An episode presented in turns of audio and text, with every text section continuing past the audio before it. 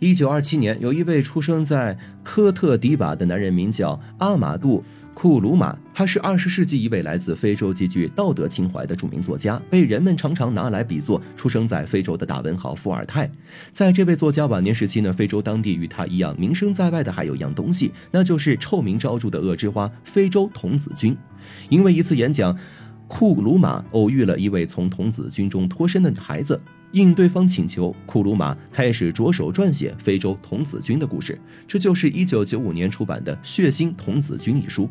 在小说里，库鲁马以当年实际环境选择了童子军最庞大的地区利比里亚以及塞拉利昂作为故事背景。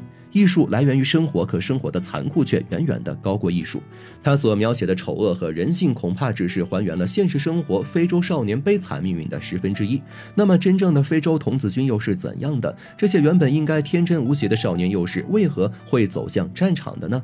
相信在前几年呢，有许多人曾经看到过这样一段视频资料，画面中只是一只拿着机关枪的猩猩，而他的对面似乎是一帮有武装的士兵。原本大家还在哄笑这只猩猩拿着机关枪。装模作样，可下一个画面，猩猩直接开了枪。这群人一边惊慌失措，一边嗤笑着散开。乍一看，似乎是什么摆拍的搞笑视频，可实际上，这段记录来自非洲，是真实发生的事情。细思极恐。假如放在我们身边有一只会使用枪械的猩猩在侧，恐怕谁也笑不出来了。可视频里的那群人呢？明摆着就是一副置生死于度外、司空见惯的样子，而且还能够轻松的笑闹，这说明了什么呢？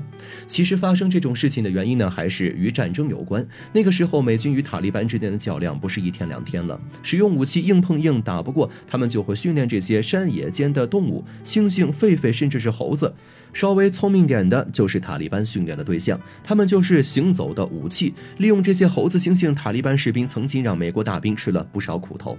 相信看到这里，很多人已经要坐不住，会想问：为什么这些人要虐待动物？难道动物就没有人权吗？但实际上，在这个世界上更多的一些角落里，有些儿童的命运还不如这些猩猩。同样是单纯易控的生物，孩子也成了那些毫无人性的军队下手的目标。前面我们说到的大作家库鲁马逝世于零三年，当他第一次听说童子军的存在，听过他们的故事以后，库鲁马就进入了一种食不知味、睡不安稳的状态。这些孩子们的经历让他难以释怀，他希望自己可以做些什么，能够挽救这些堕落的天使。于是，在出版了《血腥童子军》后，库鲁马再次提笔写下了另一个十岁男孩的故事。人间的事，安拉也会出错。虽然是杜撰出的人物，但男主角十岁的孤儿。比拉西马却是非洲一个童子军的缩影，因为无父无母需要投靠亲戚，比拉西马开始了奔波之路。但战火让他沿路只能够从一支童子军不停地换到另一支童子军，在他眼中终日充斥着血腥与杀戮。而他的故事正应了书名：安拉也会出错。这是一句非洲的谚语，大意是老天爷也不会十全十美。如果真的有上帝，他绝对不会看着一个个原本该是天使的孩子堕落成举着 AK 四七的杀人机器。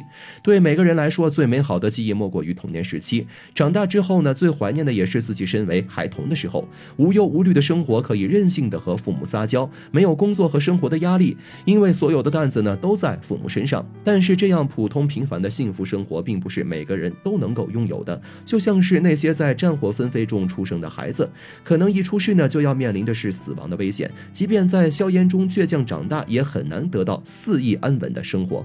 据几年前联合国调查数据显示，在地球上一些不为人知的角落里，仍旧有孩子们生活在水深火热之地。他们中呢，至少有三十万人会被邪恶的武装势力征召为童子军。不要小瞧这三十万。这支有生力量足以占据世界交战总人数的百分之二十五，他们没有被保护、被救助，反而是要去做一些连成年人都不愿意做的事。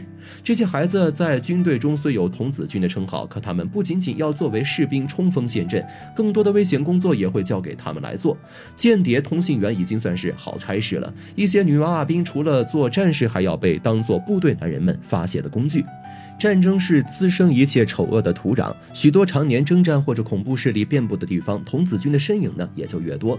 以缅甸、哥伦比亚、利比亚、以色列、巴勒斯坦、菲律宾等地方为例，战乱影响到当地百姓的生活，原本应该是国家希望和栋梁的孩子，全都扛着枪被迫上到战场。有人会觉得不想做童子军不做就是了，难不成会有人逼着他们去参战吗？在战场上没有战斗力也没有意义啊。的确，没战斗力的童子军是没有意义的。但是他们去当童子军的有一个先决条件，那就是当地的战乱。因为常年战争，百姓食不果腹，衣不蔽体，能吃一口饱饭都是奢求。这种时候，没有国家制度，没有医疗措施，没有学校，没有救助，孩子们唯一选择的出路就是去参军或者等死。加入童子军呢，意味着不会被饿死。还有那些失去父母成群结队的孤儿，军队夺走了他们的家人，但戏剧性的是，他们又在军队中找到了家的感觉。这些单纯稚嫩的少年被武装分子训练，武装组织除了给他们吃的，还会给他们灌输毒品和杀戮，通过洗脑或者吸食毒品控制这些孩子，让他们从天使沦为了杀人机器。众所周知，非洲战乱的原因除了民族间无法平衡的势力以外，更多的原因呢还是趋于利益。这里盛产石油、矿产以及钻石，所以地盘资源该归谁成了战争的主旋律。因为资源引发战争，掠夺资源后又会用这些资源换来的资金继续培养武装力量，继续准备争斗，反反复复无穷尽矣。其中童子军覆盖最多的地方就是以血钻闻名世界的萨拉利昂。钻如其名，有它的地方呢，就少不了流血冲突，也少不了武装势力、军事政变、资源争夺、少数派的富有，造成了萨拉利昂从独立开始就没有平静过。一九九一年，一位干过婚纱摄影的士官在混乱中高举着反独裁的旗号，又掀起了新一轮的内战。他就是前陆军下士福迪桑科。作为土生土长的塞拉利昂人，福迪桑科在入伍前呢，曾是一名专业的摄影师，可没想到造反起义后，竟然摇身一变成为了一支。史上最嗜杀残忍部队的头头。弗迪桑科最令人闻风丧胆的地方，不在于他带着部队屠杀，而是其变态到指挥不满十八岁的童子军进行疯狂虐杀行为，肢解、剖腹等等，看着在触目惊心的词呢，都是这些童子军每天要经历的事情。不仅如此，他还强迫那些想要回家的童子军去亲手杀害他们的家人，凌辱他们的母亲、姐妹，让他们从心理、生理都无法回到家乡。对那些孤儿，福迪桑科呢，则命令士兵把他们的太阳穴划开，撒上毒品，让这些孩子染上毒瘾，受制于人，这样就能够收获对他言听计从的童子军。孩子们成了为主力军，甚至在历史进程中，他们变成了主角。在日夜折磨和毒品的残害下，有的孩子逐渐沦为了福迪桑克的杀人机器。为了毒品和食物，他们化身没有感情的职业杀手，日复一日的杀戮训练，砍断同伴的手脚，亲手杀害自己的家人，让这些孩子在面对生命的时候开始变得冷漠暴力。人命在他们眼中就像是一只蚂蚁，甚至是没有知觉的草木。作为另一个被童子军阴影笼罩的国家，卢旺达呢，也有一段不堪回首的血类。历史，一九九四年，卢旺达发生种族大屠杀。二战结束后，参与这起恶性事件的童子军最后被关到了米索科山脚下。在这个地方，关押人数一度高达五千人，最小的甚至不满十四岁。无论是从纪录片还是从孩子们的眼神中，我们不难看到，这些少年对生命是没有概念的，死亡对他们来说就像是一场游戏。虽然老话说“初生牛犊不怕虎，无知者无畏”等等，但放在这些孩子身上就变成了无知愚昧，又或者说他们是被。洗脑的冷兵器。客观来说，这些孩子参与屠杀或者杀人，都是在极端环境下受到鼓励或者威胁。他们同样是为了活命，只是在我们的世界里活着需要工作挣钱，而在他们的规划中呢，想要活着就必须打斗或者杀人。相比正常世界的人来说，这些孩子的眼睛就像是动物的眼睛，你看着他却不能够知道他在想什么，可是你会感觉到陌生和危险。造成这一切的并不是他们自己，而是他们身处的国家和这个世界。只要战争一刻没从这个地球上消失，如这些童子军一样的孩子就不会有幸福的生活。